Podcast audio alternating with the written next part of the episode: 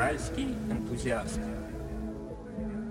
Друзья, всем привет! Это подкаст «Уральский энтузиаст», подкаст про людей и проекты, которые меняют Урал. После небольшого перерыва снова возвращаемся в эфир. У нас была серия выпусков про путешествия по Уралу. Мы говорили про Висим, про Сысерть, про Нижний Тагил. Очень интересные города в Свердловской области, куда можно съездить даже на один день, посмотреть в формате путешествия выходного дня. Если вы вдруг еще эти выпуски не слушали, рекомендую вам их послушать. А сегодня мы возвращаемся к, наверное, самым любимым темам, которые у меня бывают в подкасте. Это темы про еду, конечно же. конечно же, про еду, да. В Телеграм-канале тоже частенько у меня появляются какие-то заметки про новые места или про какие-то новинки в ресторанах или в гастрономических точках Екатеринбурга. Но сегодня у нас в гостях человек, который в этом разбирается точно лучше всех в Екатеринбурге. Это гастрономический журналист, ресторанный критик, администратор и автор канала Gourmet Club EKB Лиля Низамова. Лиля, привет. Привет, привет. Лиля, давай для наших слушателей, кто с тобой не знаком, расскажи немножко про себя, про свой канал и чем ты занимаешься, кроме канала. Такой сложный для меня вопрос, когда меня спрашивают, чем я занимаюсь. То есть а, я всегда отвечаю на него так. Я пишу про рестораны больше 15 лет. Мне кажется, я уже отвечаю на этот вопрос года три. Все пытаюсь посчитать, сколько лет я в этой тематике и сбиваюсь со счета. Мне кажется, лучше даже не считать, и больше 15 лет хорошо к этому подходит. То есть я по образованию журналист, я еще закончила закончила УРГУ имени Горького, то есть э, я училась на кафедре периодической печати. И как-то так получилось, что с четвертого курса я попала в газету «Вечерний Екатеринбург» и стала писать про заведения бары, кафе, ну то есть не конкретно про них, а стала их посещать. И меня это все так увлекло, и так все это мне понравилось, что вот уже сколько лет, журфак я закончила в 2005 году, ну да, то есть 18 лет, я в этой теме, даже, наверное, 19, а следующий год будет юбилейный, то есть 20. Я пишу про еду, то есть я профессиональный журналист, я работала в Village, я сейчас пишу в Choice про еду, тексты выходят не так часто, но они выходят. Извиняюсь всегда перед редакцией, что не так много текстов в рестораны. Были тексты и в большом городе, в Екатеринбурге я занимаюсь пиар а, ресторанных групп,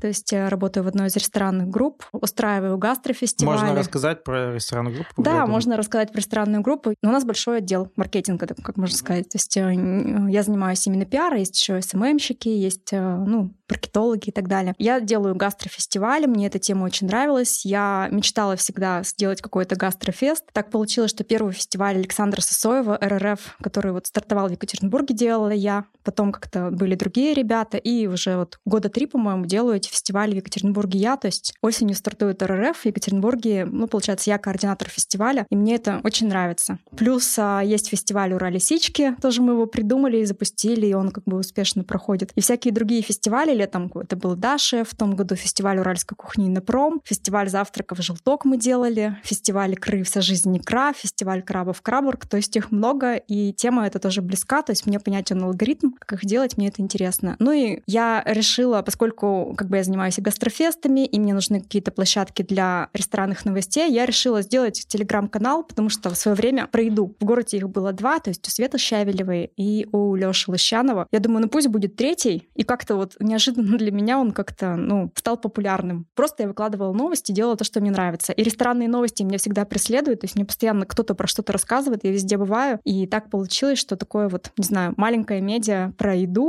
появилась в Екатеринбурге. Да, ну я как человек, который тоже телеграм-каналами занимается, могу с уверенностью сказать, что именно про еду у Лили точно топ-1 телеграм-канал в Екатеринбурге, да, самый такой известный, самый популярный. Вот, а про фестивали ты немножко опередил, конечно, мой вопрос, хотел ну, попозже про это задать, да, но нет, мы чуть-чуть подробнее поговорим. поговорим про это, да. У нас подкаст не только про угу. актуальную действительность, да, но еще немножко про прошлое. Вот, 2005 год, ты пишешь про бары, рестораны, вечерние ведомости. Это... Вечерний Екатеринбург. Вот, вечерний, да, вечерний Екатеринбург. Ты пишешь про бар и ресторан вечерний Екатеринбург. Золотые нулевые, я так полагаю, да. в то время происходит. Да, да, Что вообще происходит в барах и ресторанах в то время? Ну, я, наверное, помню где-то с 2003 года. Был тогда еще популярен Атриум Палас Отель. Там был бар при этом ресторане, ну, при этом отеле большом. Вот есть такие бармены известные. Слава Тарощин, Вячеслав Зацепилов. То есть они тогда, ну, как бы, это очень известный в Екатеринбурге бармен. Они уже взрослые очень.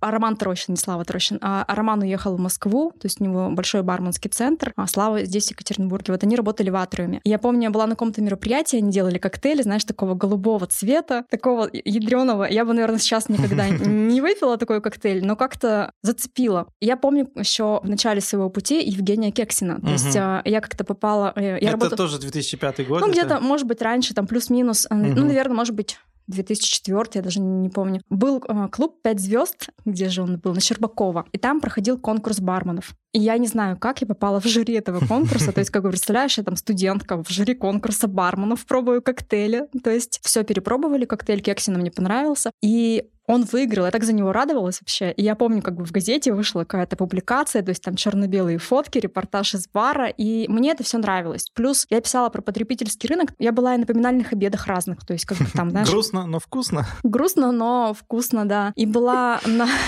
Ну, кладбищах тоже мы были. Ну, рестораны, то есть всякие совещания. И мне, я не знаю, как мне было интересно, но если так копнуть дальше, мама у меня вспоминала, как бы я родилась в Советский Союз, и какие были рестораны, какие были кафе. Кафе мороженое, ну что-нибудь такое. И с детства я всегда маму спрашивала, мама, когда мы пойдем в ресторан? И она говорит, откуда это бралось, откуда это вообще взялось, ну какой ресторан? То есть там какое-нибудь кафе, там молочные коктейли, там, которые я там не пью, да. И с детства я туда просилась, и как-то, видимо, ну, это мое бессознательное, это вылезло вот в такую деятельность. Вот. Я работала в вечерке, то есть а, писала про бары, про рестораны, ну как бы в основном-то это была какая-то, ну, социальная повестка, но мне прям нравилось там бывать. Потом меня позвали в глянец, это был журнал Екатеринбург, и меня позвали там в недвижимость. Мне был интересен игорный бизнес. Продвинула эту тему, там появилась рубрика про игорный бизнес. Потом Кирилл Шлайн открыл журнал «Вкус». Меня позвали туда на рубрику «Игорный бизнес», чтобы ты понимал, как бы последний курс универа я провела в казино.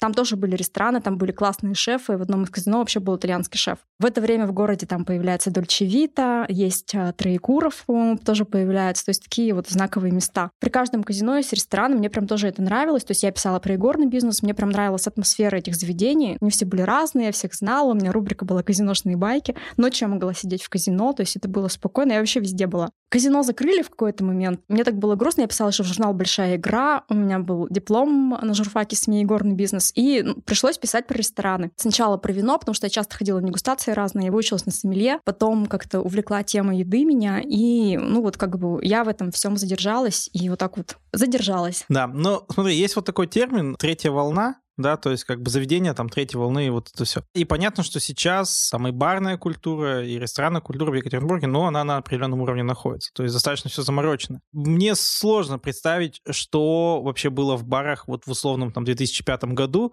и есть у меня некий стереотип, что это было что-то на уровне там виски-кола и джин-тоник, или это было не Слушай, так? ну вот э, если вспоминать, что мы пили в барах, мы ходили в Gordon's, вот там работал Женя, Gordon's, который сгорел потом. Угу. Мы пили самбуку, жевали эти зерна. Мы пили абсент как сумасшедшие, свой э, диплом Мои однокурсники были где-то на картинге, я отметила в китайском ресторане. Дзен он был на Метеогорке. Потом мы поехали в ресторан Жюль Верн, напились абсента. Потом мы поехали в казино на то ли Эльмаш, то ли Уралмаш, я не помню. Ну, то есть это была эпоха шотов? Это была эпоха, ну да, шотов. Вот всякие были клубы, там МРА, по-моему, ну и так далее. Ну, мы пили Б-52, абсент, ром-кола, то есть вот такое вот все. То есть каких-то там безалкогольных коктейлей почему-то тогда не хотелось. То есть виски-кола, возможно, что-то такое. Пожескочу. Как ты оцениваешь сейчас состояние гастрономического ландшафта в Екатеринбурге? Что вообще сейчас происходит вот на твой такой профессиональный взгляд человека, который уже много чего повидал и попробовал? Слушай, ну, во-первых, я радуюсь, как город развивается, потому что я помню, как это было. То есть mm-hmm. я помню, например, что там было, где кофе выпить, кофейню номер 7, у них тогда курили, то есть а, особо-то других кофеин не было, то есть какая-нибудь ароматная чашка, то есть их было мало. Сейчас вырос кофейный рынок, Simple кофе почти в каждом районе есть, до сетка разрастается, есть любимая моя крафтовая такая кофейня Espresso Season, то есть у нас кофейный рынок, он вырос, и можно найти заведение, где ты выпьешь вкусный кофе и возьмешь к нему конь какой-нибудь десерт. То есть у нас такая, некоторые называют Екатеринбург даже кофейной столицей. Есть крафтовая кофейня, например, у нас эспрессо-бар текстура, то есть находится вообще в непримечательном месте, рядом, по-моему, секс-шоп или что-то такое у них. Но ребята, которые это все придумали, они прям классные, к ним хочется приходить. Это где находится? Это Куйбышева 58, по-моему. Я даже не знал про это место. Мне там писал, писал, писал, писал хозяин. Я полгода к ним собиралась, потом пришла и всем рассказала, как мне у них понравилось. Но они молодцы, они стараются, и у них э, классные безалкогольные коктейли они делают, типа там эссенция джина, там что-нибудь такое. Ну, как бы без джина. Мне прям нравится за ними наблюдать. У нас люди вообще начали ходить с тех пор в рестораны. Конечно же, ресторан для большинства посетителей, ну, для большинства горожан это место для какого-то повода. И если раньше мы туда, ну, приходили там день рождения, какое-то событие, свадьба, то сейчас мы приучаемся к тому, что мы можем там позавтракать. То есть завтраков раньше таких не было. То есть, ну, в венском кафе ты мог позавтракать. То есть ты можешь а, сходить куда-то на бизнес-ланч. Ты можешь просто вечером время провести в ресторане. То есть мне проще, наверное, сходить где-то поесть, чем тратить время на приготовление еды, потому что, ну, я больше времени потрачу. А здесь я знаю, куда пойду, там, знаю, что закажу, и как бы, ну, вот, время сэкономлю. Да, как бы сейчас уже так да. думаешь. Я тоже точно в таком же режиме живу, что в какой-то момент я прям полностью практически перестал готовить, и мне действительно стало проще куда-то сходить и заказать, и уже не, не забивать себе голову, что там приготовить, из каких продуктов и так далее. То есть, когда это у тебя не на потоке, да, стоит, то ты достаточно много ресурсов на это можешь потратить, чтобы придумать, типа, что же ты там будешь готовить на вечер, да, если ты не хочешь просто, условно, там гречку с сосисками есть, а что-то поинтереснее получается, что проще прийти иногда и покушать где-то в заведении. Да даже вот я сейчас шла к тебе навстречу, проходила мимо, я шла из такие истории из бистро. Я прохожу мимо «Жизнь Март», то есть вечер уже люди просто сидят, может быть, после работы, может быть, из дома вышли. Просто они сидят, уже ужинают. Как бы есть разные заведения. И раньше, например, мне кажется, в заведения, в рестораны ходили обеспеченные люди. Ну, как бы, а сейчас очень много молодежи. То есть если ты зайдешь, например, в те же горожане, в какие-то кофейни, то есть много молодых людей, то есть много даже студентов. Мы студентами ходили в какой-нибудь там фридей, это сейчас пицца Мия. То есть у нас, ну, у нас были деньги там на чипсы, на какой-нибудь кулинарию космос.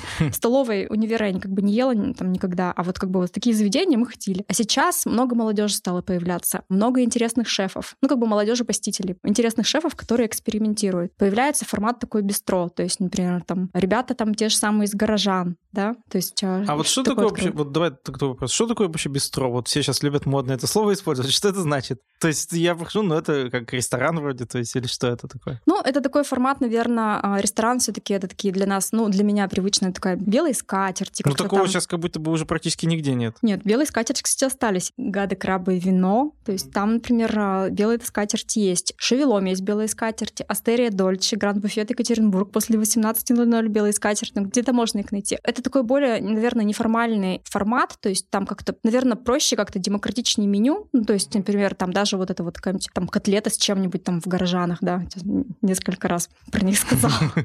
Вот. А, или, например, вот June, тоже Daily Bistro. Ты можешь и на завтрак прийти туда, можешь туда и по поводу по какому-то, наверное, зайти. Ну, то есть, как бы, блин, надо было мне подготовиться и посмотреть, что такое бистро. Ну, как бы такой более а, неформальный формат заведения, более lifestyle. Во Франции, конечно, бистро, вот я вспоминаю там Париж, то есть там круглые столики, там как ты знаешь, так это все. Небольшое заведение, как-то так вот это камерно, не знаю. Вот ты начинал уже рассказывать про фестивали, которые ты организуешь. Мне кажется, что ты самый такой тоже массовый организатор фестиваля в Екатеринбурге. Просто фестивальный конвейер. Да, а, расскажи вот немножко по ней поподробнее. Вообще зачем? Ну, вообще, как появилась идея, как появился тренд на эти фестивали, да, зачем вы их делаете? То есть, и какой от этого результат? Ну, смотри, самый главный фестиваль для меня — это российский ресторанный фестиваль Александра Сысоева. То есть, когда он впервые появился в Екатеринбурге, то есть, я помню рестораны, которые участвовали, ну, как бы там придумывают сеты по 990 рублей, по-моему, тогда были сеты. У людей появилась возможность ходить в ресторан, потратить там понятную сумму денег, попробовать блюдо, то есть ты уже э, знаешь, куда идти. Может быть, ты никогда не был в Троекурове, или там был ресторан Панорама СП, вот участвовал в первом фестивале, я помню. То есть как бы рестораны дорогие, а тут ты придешь туда, знаешь, какую сумму ты потратишь, для тебя это не будет уже стрессом, и прикоснешься к прекрасному. Я помню, как бы, как я сама это меню разносила всем, то есть высылала предложения, и это прям выстрелило. То есть люди целенаправленно шли на сеты. Вот, я тогда работала в ресторане Панорама СП. Была хорошая отдача, и Панорама выиграла по числу проданных сетов. Шеф кондитера потом отправили учиться в Novikov School. Сейчас нету таких э, показателей, но как бы людям прям нравилось. То есть как бы и поток прям был вообще хороший. Ну и рестораны тоже сразу активно в эту историю вписались или им надо было объяснять? Им нужно было объяснять, потому что это было для нашего рынка ново. То есть угу. те, кто знали, например, ориентировались на рынок Москвы, ну как бы там читали, ну понимали, кто такой Саша Сысоев, они, конечно, это лучше откликнулись. И в последние годы в фестивале, например, РФ хотят принимать участие очень много гостей. Ну не гостей, а ресторанов, потому что они понимают, что это будет такая большая рекламная кампания. То есть Саша у себя напишет, там рассылки банк в том году, например, делал Тиньков. Потом все медиа об этом напишут. То есть все знают даты, все, все прям ждут РРФ. То есть там какое-то сумасшедшее количество посетителей сайтов, когда э, фестиваль запускает, потому что все выбирают, куда пойти. Я традиционно каждый год хожу в ресторан Троекуров. Мне прям там нравится, как подают сеты. То есть Троекуров для меня ресторан для какого-то особенного повода. Ну, как бы в том числе повод РРФ. То я могу в ран-буфет каждый день ходить, а это уже, ну, как бы другой маленький ресторан. Люди прям ждут, они понимают, как бы, какую сумму они потратят, они понимают, что они классно проведут время. Но если раньше, как бы, было не так много участников, то сейчас их очень много, ну, как бы, наверное, гостю сложно выбрать. И поэтому каждый год популярен, ну, например, ты даже смотришь по статистике, э, гастроли, гады, крабы и вино. Ну, вот эти вот э, заведения, типа условных гастролей, они же и так всегда битком. Ну, они так так всегда битком, но вот я помню, когда еще у них был шеф Эдик Архипов, то есть он там так заморачивался с сетами, то есть как бы с подачей, там что-то чуть ли не на бересте или на коре, что-то uh-huh. на розовой гималайской соли. И люди прям шли. Я помню, пришла в ресторан, пишу Эдик, я хочу сет попробовать. Можешь мне его презентовать? Я как гость приду. Все, он мне презентует, смотрю, там люди там приходят,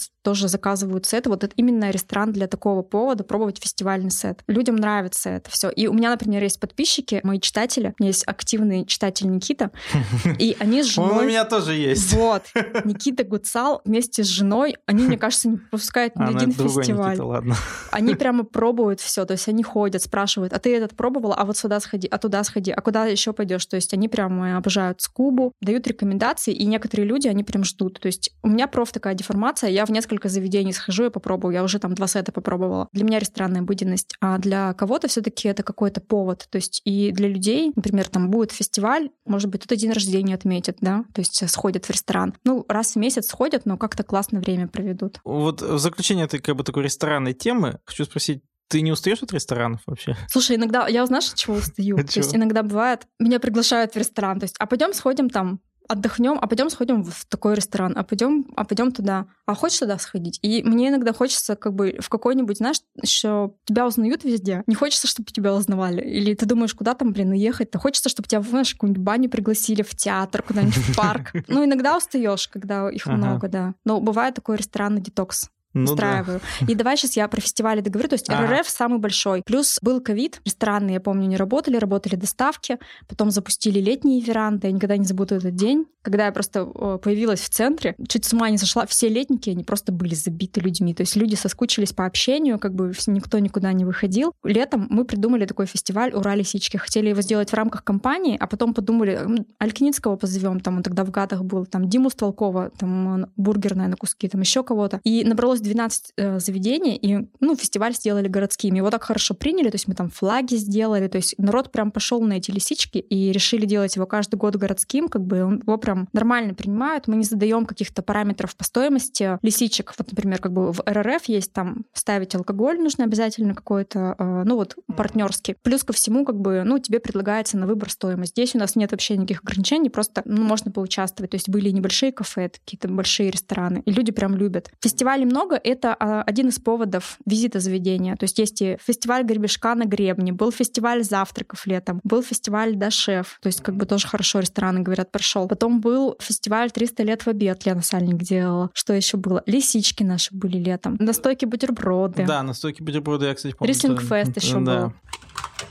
Бывает ли такое, что кто-то из заведений хочет поучаствовать в фестивале, но вы говорите, ну вы не проходите наш фейс Ну, я, это вообще, это, это мое любимое, это я хочу так сделать, как-то не получается, да. Потому что, знаешь, например, вот когда большой какой-то готовится общероссийский фестиваль, многие заведения, то есть как бы есть какие-то топ-заведения, есть какие-то, ну, туда гарантированно придут люди. А есть заведения, которые, они хотят какого-то пиара. Они могут даже сет какой-нибудь, ну, не очень стараются, когда его придумывают. И хочется отказать, но вот ни разу такого еще не было. Я отказывала в том году. Был фестиваль уральской кухни на пром, и нужно было, чтобы в заведениях готовили именно локальный уральский продукт. То есть там грузинские, например, заведения, они не подходили под это. Ну, потому что грузинская кухня, нужно было что-то, ну, все равно на другом продукте сделать акцент. Вот э, так было. Но мы, как бы, это я согласовывала там с организатором организатором. Но хочется всегда, чтобы была какая-то ну, хорошая подборка. Вот мы делали как-то фестиваль Крабург. Мы взяли очень ограниченное число участников. Ну, то есть в ком мы были уверены, здесь уже мы как бы, да. Но часто просятся, например, ты запускаешь какой-то фестиваль небольшой, даже там желток завтраки мы делали. Люди просятся, то есть мы тоже хотим участвовать. А там в том году Ирбитская птицефабрика делала специальные яйца, то есть ограниченный тираж яиц с большим а, желтком, с ярким желтым, и поэтому там курицы не могли так много нести яиц, и поэтому, ну, участников круг был, он ограниченный. Ага. Вот. Так что... Яиц на всех не хватило. Яиц на всех не хватило, Да. да. Как бы нужно смотреть. То есть, например, фестиваль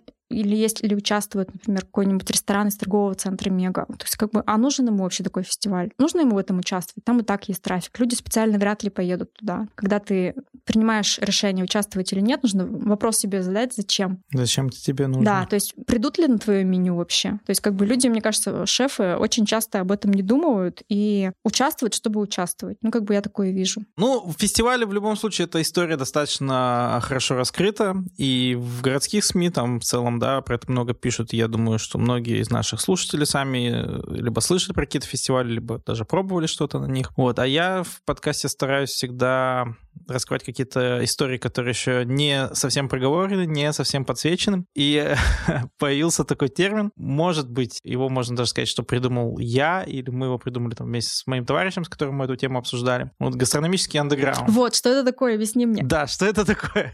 Есть мейнстримные заведения, да, то есть э, это условно вот любой ресторан из того, что мы перечисляли, те, кто участвуют в каких-то фестивалях и так далее. Есть заведения, которые осознанно своей фишкой делают некую секретность, да, вот, ну, например, есть небезызвестный бар-коллектив, который там как бы без вывески, вот это все, то есть для своих и так далее. И есть ряд еще других баров, ну, не будем их наз- называть. 13,5, Ну, да? 13 с Да. половиной, там, например, или был какой-то еще по, по 7, или как он там По 7, да, Да. доходило, да. вот, то есть, которые такие мы секретные-секретные, но это, очевидно, такая, ну, как бы, может быть, чуть-чуть маркетинговая, да, фишка. То есть это осознанный подход к упаковке заведения. Это не считается гастрономическим андеграундом, это все равно гастрономический мейнстрим. Есть заведения, они представляют какую-то этническую кухню, они находятся где-то в абсолютно, ну, неприглядных местах, чаще всего их не так просто найти, у них тоже бывает, что нет вывесок, и туда ходят местные, туда ходят представители тоже каких-то этнических, возможно, групп, и там часто достаточно вкусно и достаточно дешево. Ну, это то, что можно объединить термином такого гастрономического Ой, андеграунда. я любитель таких мест. Это, Да. знаешь, как бы, да. Да, вот, я заметил, я заметил, что ты любитель таких мест. Мой товарищ Михаил, он тоже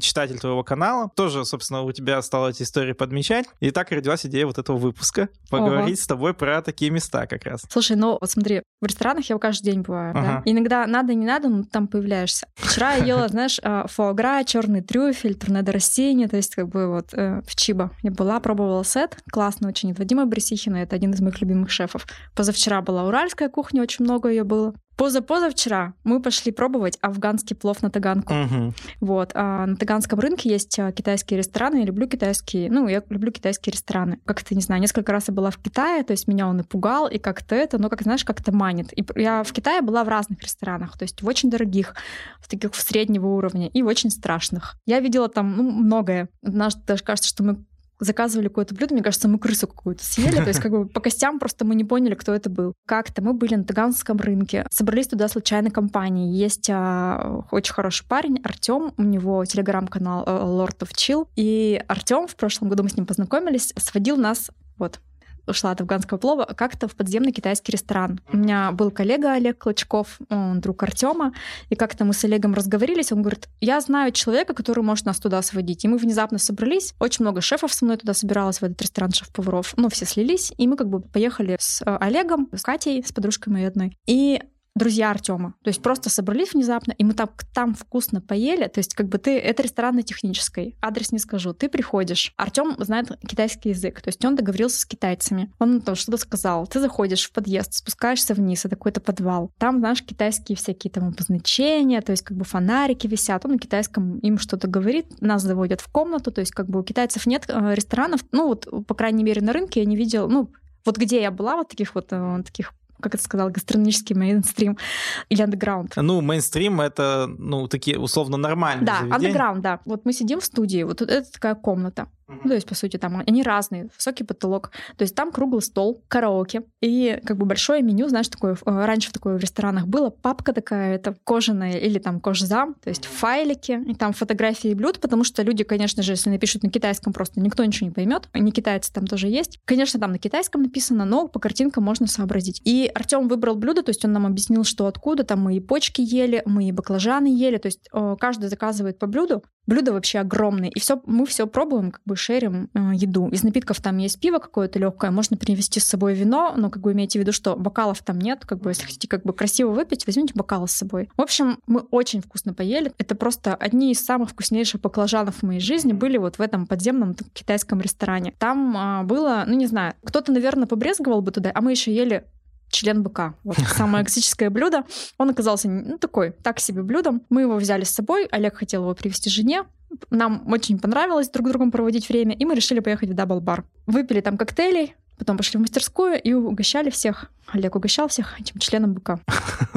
Классно. Мастерской, да. Да. В общем, и а, в этом году Артем нас водил еще в один ресторан. В том году мы там впервые оказались. Это ресторан уже как бы с адресом. Он называется Вейдау. Он есть даже в ДубльГИС. Вот, он на минометчиков 24, по-моему.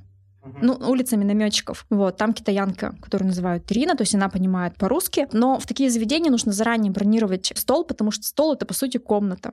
Артем договорился, мы приехали туда днем, также внезапно собрались, и мы так вкусно там поели. Там был острый... Нет, в том году вкусно и в этом. В том году мы были вечером и пели в китайское караоке. Там еще караоке есть. То есть... Э, и песни на китайском. Ну, мы на русском пели, но да. Но можно было попеть, да. Подмосковные вечера там были. Заказали разную еду, мега-карп, там, не знаю, какая-нибудь свинина в кисло-сладком соусе, какая-нибудь курица. Все было вкусно вообще. Песни время провели прекрасно. Кроме нас там отдыхали китайцы, то есть у каждый, они приходят большими компаниями, отдыхают шумно, но мы ушли, мне кажется, самые последние, то есть после китайцев. То есть они приходят раньше, проводят время и потом уходят. И в этом году мы там тоже недавно были, сейчас вернусь к плову тоже внезапно собрались, прекрасно провели время. Вот в этом ресторане очень рекомендую попробовать баклажаны, они вкусные. Там вкусные пельмени, карпа обязательно закажите. Свинина мне тоже понравилась в кисло-сладком соусе, хотя я ее не ем. Вкусно. Супы китайские я не очень люблю. Вот. Пиво я не пила, я пила китайский чай. Но там есть разные еще холодные напитки, то есть, э, не знаю, там типа лимонадов которые продаются на Таганке тоже. Вот это вот классно. И мы шли обратно с ребятами из этого ресторана и увидели афганский плов. И мне уже несколько человек рекомендовали. Нужно попробовать, говорят, он очень вкусный. И вот в субботу мы приехали в афганский плов. Стоит как бы такой брутальный мужик в тюбетейке. Он очень огромный мужик, несколько казанов. Мы туда подходим, говорим, мы плов хотим. Две девочки приходят. То есть мы без парней туда приехали вообще смелые. Он говорит, идите за мной. Заводят нас в какое-то место, то есть э, там как бы два зала, очень душный зал. За нашим столом сидят какие-то люди, он их выгоняет. Ну, то есть это, видимо, какие-то свои были. Чуть ли, знаешь, как бы второй человек чуть ли не рукавом смахивают со стола, то есть скатерть такая, ну, то есть крошки там не убрали. Мы заказали по плову, по афганскому чай. Нам приносят лаваш, но он был такой-то твердый чай, три чайные пары почему-то. Мы сначала думаем, почему три? Зря я посмотрела на то, как посуду помыли. То есть я очень брезгливый человек. Мы, наш протерли посуду, потом смотрю, э, я была с Дашей, которая занимается АУК, аутентичной иральской кухни. Я смотрю, Даша наливает третью кружку. Говорю, Даша, нас трое, зачем? Двое, зачем нам третья кружка? Она говорит, я сейчас буду приборы мыть. Вот. Мы протерли приборы. Нам, Чаем. Да, нам вынесли плов, то есть как бы спросить не у кого, потому что ну, там сидят мужики с бородатые, то есть как бы там особо там они по-русски не говорят. И потом как бы я говорю, а чем отличается от узбекского? Ты парни соседнего стола такие говорят, узбекский плов э, не такой сладкий. Вот. А потом, когда мы все это пробовали, то есть э, хозяин нам объяснил, что он готовится с быком, этот плов, и подается с таджикской морковью. Ну, то есть он такой реально сладковатый.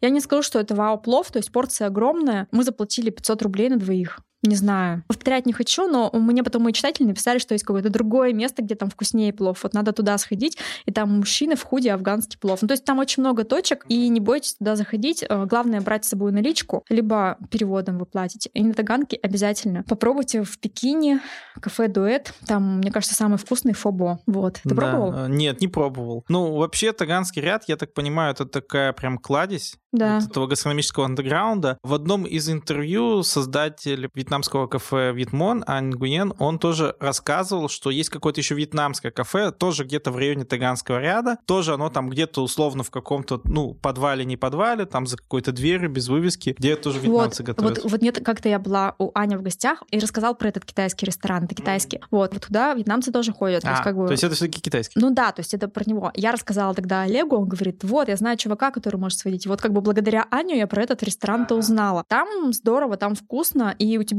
вот средний чек, у тебя тысяча, полторы тысячи человек, ну ты вкусно поешь, вкуснее как бы всяких там китайских там новых заведений в Екатеринбурге, там бистро модных. Там прям вкусно, трушно и как бы, ну блин, от, от души приготовлено. Там едят сами китайцы. Ну, помимо Таганского ряда, который еще можно поисследовать, на самом деле, мне кажется, там еще можно много найти чего интересного, такого национального. Есть еще другой у нас такой кластер, скажем так, гастрономического андеграунда, это цыганский поселок на юго-западе. Да, цыганский поселок. Вот, э, что можешь про него рассказать? Слушай, когда я была а, в школе училась, мы в школе проходили, не знаю, у тебя было, было не было ОПК? Что это такое? Это такое с 9 по 11 класс, это такая профподготовка или профориентирование, то есть ты раз в неделю учишься. Я ходила на юридический этот, я хотела быть следователем, и ходила на юридический, ну, как бы, как это, УПК. У нас, в общем, была практика РУВД Ленинского района, то есть как бы это три года. И я шла через цыганский поселок, покупала там всегда лаваш. То есть это был какой-то бомбический в том лаваш. Киоске в том вы... самом киоске, да. Лаваш. Да, да, да, его сейчас нет. Вот. Угу. Не, не так давно мы разговаривали с Мишей Аркеловым, и он спрашивает. Я ему рассказала про китайский рестик, он говорит, а погнали это, плова поедим у моих друзей, я говорю, каких друзей? Ну вот, типа, узнаешь. В цыганском поселке. Думала, ну, у друзей цыган. Вот, мы приезжаем туда, и там, как бы, я так понимаю, семья э, держит э, заведение. Оно называется, я записала, Бахар дешево и сердито. Ну, то есть как бы там летняя веранда большая, то есть mm видно какие-то там сады. Автомойка в этом же здании, ну, как бы, ну, готовят не там, где ты... Как Я бы, заметил, что это вот прям такая фишка вот этих да. заведений, что автомойка и кафе прям... Что ты зашел, да. машину отдал в мойку, посидел, покушал. Да-да-да. И мы, мы взяли плов, мы взяли лагман, ну, как бы много всего брали, то есть я даже пите, Миша заказывал суп, то есть а, и долму брали, то есть много всего взяли, какой-то смешной ценник, чай был очень вкусный, то есть, знаешь, там тебе выносят чай, сахарницы, и там конфетки лежат. Приготовлено все от души, то есть парни сами, знаешь, такие в футболках каких-то брендированных, они сами сели соседний столик, поели официанты, все как-то просто, знаешь, и алкоголь я не обратила внимания на какой, но мужчины там просто сидели, виски пили, то есть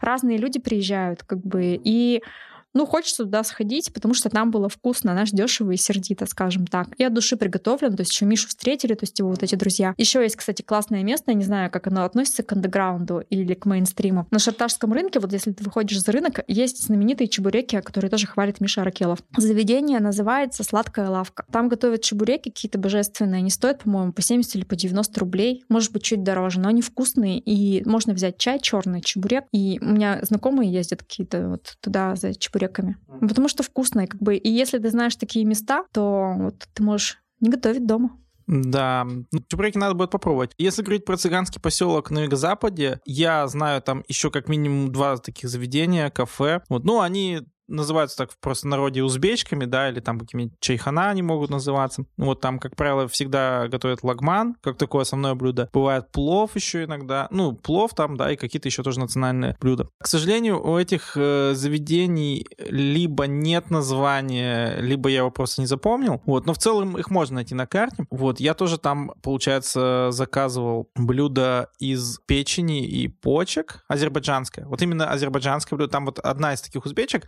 она э, там азербайджанская, получается, кухня представлена, тоже достаточно необычно. Ну, понятно, там есть и лагман, и плов, вот, но что-то такое азербайджанское было тоже необычно попробовать. И достаточно вкусно и недорого. Слушай, да, и вот э, недавно, в общем, меня тут позвали э, сняться в YouTube-шоу «Национальность Тру» проект, mm-hmm. и там рассказывали про кухню изидов. Вот и это да, я видел И меня тоже. позвали в гости к главе диаспоры изидов mm-hmm. на Урале. Они накрыли щедрый стол, и Миша вспомнил, что у него есть. В общем, я у него, с ним советовалась, потому что у него лучший друг изид как бы куда поесть-то пойти, то есть у нас же нет физических заведений. Вот он мне там, когда уже выпуск э, сняли, он мне сказал, вот я приеду из Армении, мы с тобой пойдем в кафе Междуречье, То есть а, там, конечно, шеф-повар Курт, но там есть типа халава чизкейк, то есть еще что-то там вкусно. Вот я... Это э, пахлава чизкейк как в Джун появился. Да-да-да. Ну, как бы э, он говорит, готовят вкусно, обязательно туда сгоняем. Междуречье. Между, Междуречье, по-моему. Это или, где или двуречье. Это бывшее казино Чарли на декабристов. А. Вот. Сейчас скажу. э, Междуречье, да. То есть у них даже сайт есть.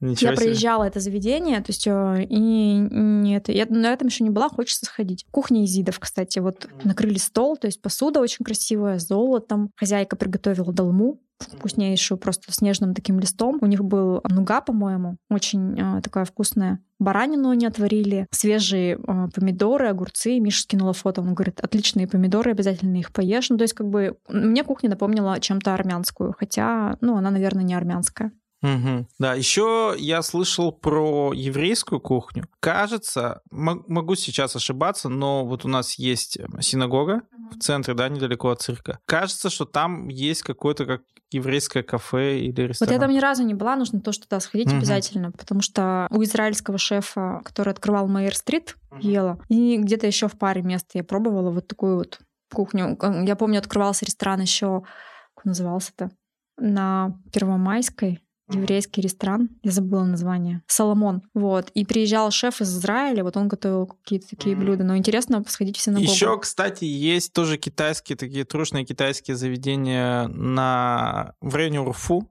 Вот, в районе Урфу Я есть. была там, да. Да. Тоже, как, Мгм. ну, оно тоже как-то ни- никак не называется. Ну, нет, там, по-моему, были какие-то названия. Что-то там было такое, то есть вот, вот где вот эти вот тазики, ты там себе еду заказываешь, можешь... Была не- недалеко от ресторана Троекуров, опять-таки, есть заведение, и мне понравилось... Мы делали гид по китайской кухне для Choice. Я была в разных заведениях, и как бы вот около Урфу, одной- вот около, недалеко от Троекурова, было очень чистое заведение. То есть там такие женщины э, работали, ну, как бы, видимо, на бэке. Там было так чистенько, они так столы протирали, и так все, ну, как бы хочется сходить туда. Но больше всего мне все таки понравилось в подземном ресторане и в ресторане на Таганке, вот в этом, Вейдау. Ну вот про чистоту как раз давай поговорим, да. Вот ты сама упомянула, что ты брезгливый человек, и что тебе там попадались э, немытая какая-то посуда. Вот есть некая, некий стереотип, что в таких э, заведениях как-то базово не очень чисто, да, и какая-то антисанитария. Как с этим смириться? И так ли это на самом деле? Слушай, ну я на кухню заглядывала, там просто работали китайские мужчины. Ну, как бы лучше, наверное, не смотреть, не думать. То есть, ну, когда я хожу в такие места, и ну, когда-нибудь на конкурсе что-нибудь пробуешь, судишь, я всегда с собой беру разные таблетки, и там какого-нибудь криона выпьешь, и там всего наберешь, чтобы, ну. Тебя, Чтобы чтобы жив остался, да. Да, но это, знаешь, вот как есть такая, ну, не знаю, пословица, не пословица, что для настоящей там вкусной какой-то национальной кухни нужно щепотку антис- антисанитарии добавить, Ну, чтобы она была прям аутентичной. Ну, возможно. Ну, вот ка- кафе Дуэт, например, на рынке, очень вкусный суп, и там чистенько. Там прямо это будешь, сходи. И на Таганке еще есть а, Макао заведение, тоже в, Пекине. С другой стороны заходишь в торговом центре, там тоже китайские пельмени, китайские такие там пирожки, ну, как бы такие, знаешь, с луком нарубленным, или там это чеснок зеленью. То есть там м, много всего такого национального. Может быть, еще какие-то из заведения, которые мы так не упомянули сходу? Заведения такие вот эти трушные. Да. Ну, слушай, у меня как бы, наверное, по- мне кажется, это такие китайские. Китайские такие. В основном эти. это китайские, да, Ну, заведения? ну, мне кажется, да. Но почему в этих заведениях так вкусно вообще, на твой Почему взгляд? вкусно? Да. Ну, наверное, да, добавляют... э, Щепотку э, антис- нет, нет, ну, ка- капельку любви. Ну, потому что, не знаю, мне кажется, добавляют усилитель вкуса, возможно. То есть они как бы, они играют с соусами с разными. То есть э, вкусы очень умамные. То есть, и поэтому, наверное, вкусно. То есть ты берешь как бы какой-нибудь чай такой нейтральный, зелененький, пробуешь разные блюда. Ну, не знаю почему. Ну, там, правда, вот как бы вот на рынке вкусно. Но можно, кстати, вот в этом Вейдао, даже как-то я у нее спрашивала, у китаянки, можно даже доставку заказать. Ну, как доставку заказать? Тебе нужно заказать еду и приехать за ней самому. А, даже так. Через афганский плов, да. Мгм. Но рынок живой, и там прям интересно, там даже, знаешь, такое мороженое, есть мягкое мороженое из автомата. И вот мы проходили как бы мимо, и нам все парни кричат, мороженое возьмите, а вот кукуруза, а вот это вот возьмите. Ну, Ну, класс. круто. Да, очень интересно. Вот я думаю, что многие после нашего подкаста заинтересуются, будут писать там тебе где-нибудь в комментарии или мне, спрашивать адреса, пароли, явки. Мы их, конечно же, давать не будем, да, пусть ищут сами. Да нет, как бы я просто... А, есть же китайские магазины на рынке, и как бы меня спрашивают, а где находится магазин? А у меня, знаешь, топографический кретинизм, я не знаю, как объяснить. То есть как бы там смотришь на там а, торговый центр Ханой, он слева, справа там белый этот китайский mm. фонарь. То есть не, я не понимаю, как объяснить да. правильно. Ну, я думаю, что здесь, вот в таких местах, важный еще момент поиска, что ты когда как бы ищешь это сам и сам чуть-чуть его находишь, где-то что-то краем уха услышав, да, ты как бы еще больше удовольствия получаешь от того, что ты там пребываешь. Согласна. Но лучше брать все-таки, знаешь, проводника типа Артема, человека, который их знает, который тебе порекомендует блюда, потому что мы всякие, как бы я у Артема была в гостях, и он дома готовил китайские самоварки. То есть мы с ним на рынке покупали, он там покупал какие-то там всякую требуху, всякие там желудки, ну как бы там, ну, много всего такого специфического, и потом это готовил. То есть он тебе расскажет. То есть как бы ты можешь просто по фотке посмотреть и не понять, не что понять, это. Да. да. Ну да. А, а вот, кстати, индийской кухни у нас нигде нет. Слушай, индийская кухня у нас, помнишь, было кафе Арджуна. Не помнишь? На около вот э, этот, где там сейчас изящные сладости делают. Честно говоря, не помню. Вот там было индийское кафе в свое время. Потом угу. открывали получается, около Breakfast Unit. Да, это я помню. Но оно и... было не очень аутентично. Ну да, вот. То есть как бы как таковой нет. Но э, вьетнамец, получается, Ань, он же мечтает открыть э, индийскую кухню. То есть он, мы с ним как-то давно разговаривали, у него э, есть друг индус, а если они откроют, вот как бы у него же есть опыт открытия национальных таких, мне кажется, будет супер. Потому ну, что да. индийской кухни хочется, да. Индийская кухня очень, она, конечно, интересна, кардинально отличается от привычной там какой-то европейской кухни, и на абсолютно точно, конечно, не для всех. Ну ладно, давай в заключение. Вот ты рассказывал еще про одну из страниц своей биографии, это казино. Казино. Да. Байку какую-нибудь из казино расскажи. Я тут дома перебиралась и нашла рулетку. Ну, как бы, знаешь, такие эти игры настольные. Ну, 1 апреля день дурака. И как бы казиношники многие друг с другом общались, а некоторые не общались. И как-то я придумала, нужно их объединить, и чтобы собрать друг с другом, чтобы они в карты в дурака сыграли, и как-то, ну, какой-то такой вот, ну, чтобы пообщались. И, в общем, я выиграла казиношников. Как бы я играть в карты не умела. Ну, знаешь, как бы так вот повезло мне. Вот, и вот недавно прибиралась, нашла эту рулетку, сначала не поняла, а потом вспомнила. Ну, не расскажу, но как то знаешь, как было? Я была в казино «Бриллиантовая рука», приехала на розыгрыш, мне просто как бы интересно было, как проходит розыгрыш. И смотрю, разные люди заходят, там, мужчины, ну, в основном это мужчины, женщин было немного, там, взрослые, там, помоложе. И смотрю, заходит парень, и он как-то так, знаешь, светится. Я думаю, он победит, и он победил. Так что, знаешь, как бы я не играла, но мне прям нравилось вот этот вот какой-то там драйв. Книжек очень много я читала, фильмов много смотрела про казино.